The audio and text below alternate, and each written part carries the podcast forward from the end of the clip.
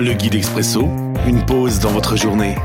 Un moment pour s'arrêter, se laisser inspirer.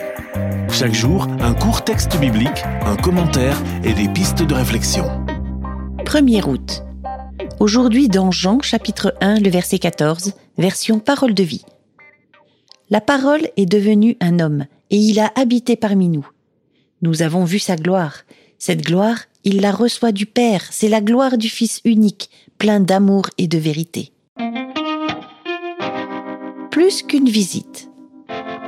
Une réflexion de Daniel Svalen. Nous aimons beaucoup recevoir des visites avec Pierre-Yves. Lorsque des amis viennent chez nous pour la première fois, nous leur faisons visiter la maison avec un grand plaisir. Certains sont très intéressés, d'autres moins. Ces connaissances passent quelques heures, voire quelques jours en notre compagnie, puis repartent vers d'autres horizons. Nous avons cohabité un bref instant. Jésus, lui, a habité quelques années parmi nous sur cette terre. Il s'est installé tout en reflétant cette gloire reçue du Père. Cette venue a marqué l'humanité de manière spectaculaire. Ensuite, il est reparti vers son Père.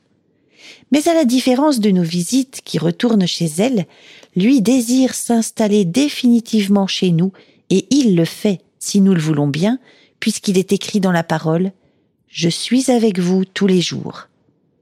Son passage sur terre est plus qu'une simple visite.